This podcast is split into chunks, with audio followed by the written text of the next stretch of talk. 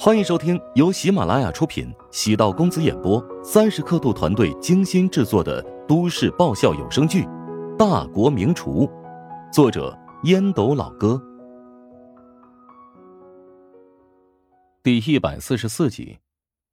刘达坐在位置上，拨通远在琼金的电话，联系上安排在怀香集团总部所在地琼金的一个弟子，或者说是一枚棋子。早在数周之前，这名弟子曾经提到过一个信息，当时刘达没有在意，现在看来是自己疏忽了。董国赶紧接通电话：“师傅，请问有什么事啊？”上次你提到过一个人很有厨艺天赋，他在怀香集团决赛阶段获得了第一名，同时还是减肥神餐和茶叶蛋神餐的创始人。没错，他叫乔治。董国内心也是五味杂陈呢。上次见乔治实力不凡，还给他免单；后来觉得他经营一家食堂，就没有继续关注。结果没想到，乔治在内部赛一鸣惊人。等汇报给上面，似乎已经迟了。董国被蜀爵集团安排在琼金经营餐馆，并不是为了赚钱。更多的任务是进行商业打探，董国才会有意接触陶如雪，只因事先便知道她是怀香集团的千金。在陶如雪公布婚讯之前，董国甚至还动了心思，能否成功追求陶如雪，成为怀香集团的乘龙快婿。董国的经济条件自然配不上陶如雪，但背后有蜀爵集团在经济上支持，他还是很有底气的。商业战争便是如此，无所不用其极。为了限制竞争对手，什么都可以去做。找到乔治，看是否能纳为己用。刘达缓缓的说道：“既然乔治是怀乡集团起死回生的关键所在，不如直接将他给挖过来。他是陶南方的女婿，呃，恐怕很难。世上无难事，只怕有心人。”懂不懂？连陶星辰那种老江湖都能因利而生出异心，乔治不过是一个年轻人，只要给他足够的好处，绝对可以让他考虑是否加入我们。刘达显得信心十足，要钱给钱，要女人给女人，只要出得起足够的筹码，便能打动对方。如果钱和女人都不在乎，那就除之而后快。董国心生嫉妒，嘴上还是硬诺：“我先尝试与他接触试试。”任何人都有欲望，神仙也有凡心。你先对他进行详细调查，然后再找到破绽，一举拿下。唉，无非钱权财色嘛。拿下他，算你大功一件。挂断了师傅的电话，董国眼中满是愤懑之色。刘达有七大亲传弟子，因为董国的厨艺一般，天赋一般，只能算是刘达的记名弟子。董国在走中南捷径，或者说是歪门邪道。人在江湖身不由己，富足的生活、光鲜的身份，他很难舍弃。董国从手机里翻出乔治的微博，不是为了学习，而是研究他。很羡慕乔治，在旁人的眼里可以说是事业。爱情双丰收，事业放在其次，尤其是娶到了陶如雪，这是令他抓狂不已的。陶如雪原本应该属于自己，抢走了陶如雪，夺走了怀香集团，不可饶恕。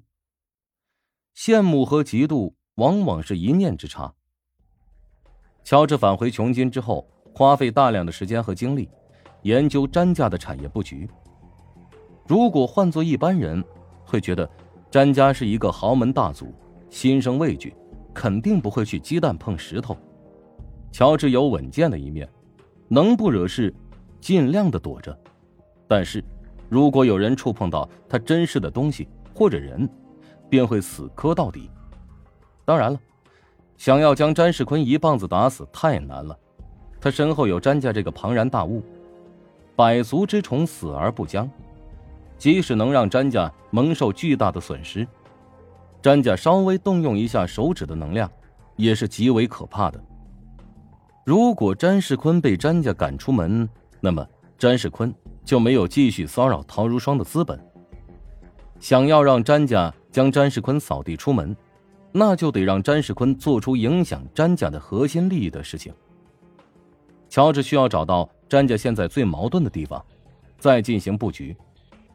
乔治没让陶如霜参与此事，倒不是担心陶如霜会泄露，只是设计陷害人见不得光。还是越少人知道越好。詹家在很多领域都有投资，除了商业地产、房地产之外，还有涉及家电制造等领域。近期甚至开始进军新能源汽车行业。从财报来分析，詹家的资金流出现了巨大问题，主要是在新能源汽车的布局上出现了重大失误，不得不将在琼金建设的云中大厦。以极低的价格拱手让人。前几年，詹世坤借助互联网金融发了一笔横财，现在名下有几家公司都是与互联网有关系的。他自己呢也不怎么管事，聘请了一个经理人团队，帮他做理财分析，每个月的收入也极为惊人。无论是从社会地位还是财富积累，乔治跟詹世坤都不对等。乔治现在的唯一优势是，以有心算无心。詹世坤在明，他在暗。从很多细节来看，詹世坤做事还是比较谨慎的。比如骚扰陶如霜，虽然方式龌龊、恶心，但保持底线。因此，对付这等谨慎之人，若只抓住了他一个细小的破绽，也很难将他一棒子给打死。如仙人跳这等低级的陷阱。对詹世坤而言，根本无伤大雅。詹世坤与陶如霜之前有过婚约，虽然现在作罢，但即使发生什么，那也是詹世坤没能控制住分寸。而且，只要没有得逞，最多被家族象征性的责罚一下。陶如霜真要用仙人跳给詹世坤制造麻烦，至少要付出实质性代价，那样未免也太亏了。而且。社会对待男人风流太过宽容，等过了风头之后，詹世坤还是一条好汉。以他那阴损的性格，还是会对陶如霜不依不饶的纠缠。想要重创詹世坤，必须要从他的事业线来布局，又是詹世坤牵扯到詹家利益斗争当中。他的错误决策，导致詹家陷入极大的困境。詹家必须要舍弃詹世坤。才能够暂缓一口气。乔治经过缜密的推理，已经逐渐摸索到了对付詹世坤的办法。光靠自己肯定不行，他需要找一个合适的盟友。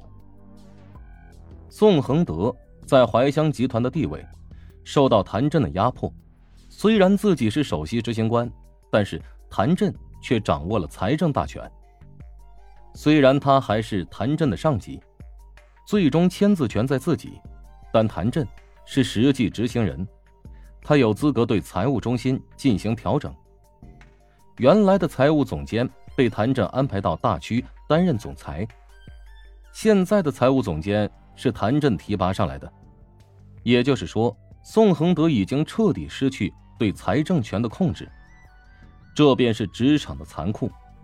宋恒德依然还有自己的优势，那就是。自己对人事权力拥有决定权，当然，这也是陶南方故意留给自己的权限，用来对谭震进行掣肘。陶南方对管理属下已经达到炉火纯青的地步。本集播讲完毕，感谢您的收听。如果喜欢本书，请订阅并关注主播。喜马拉雅铁三角将为你带来更多精彩内容。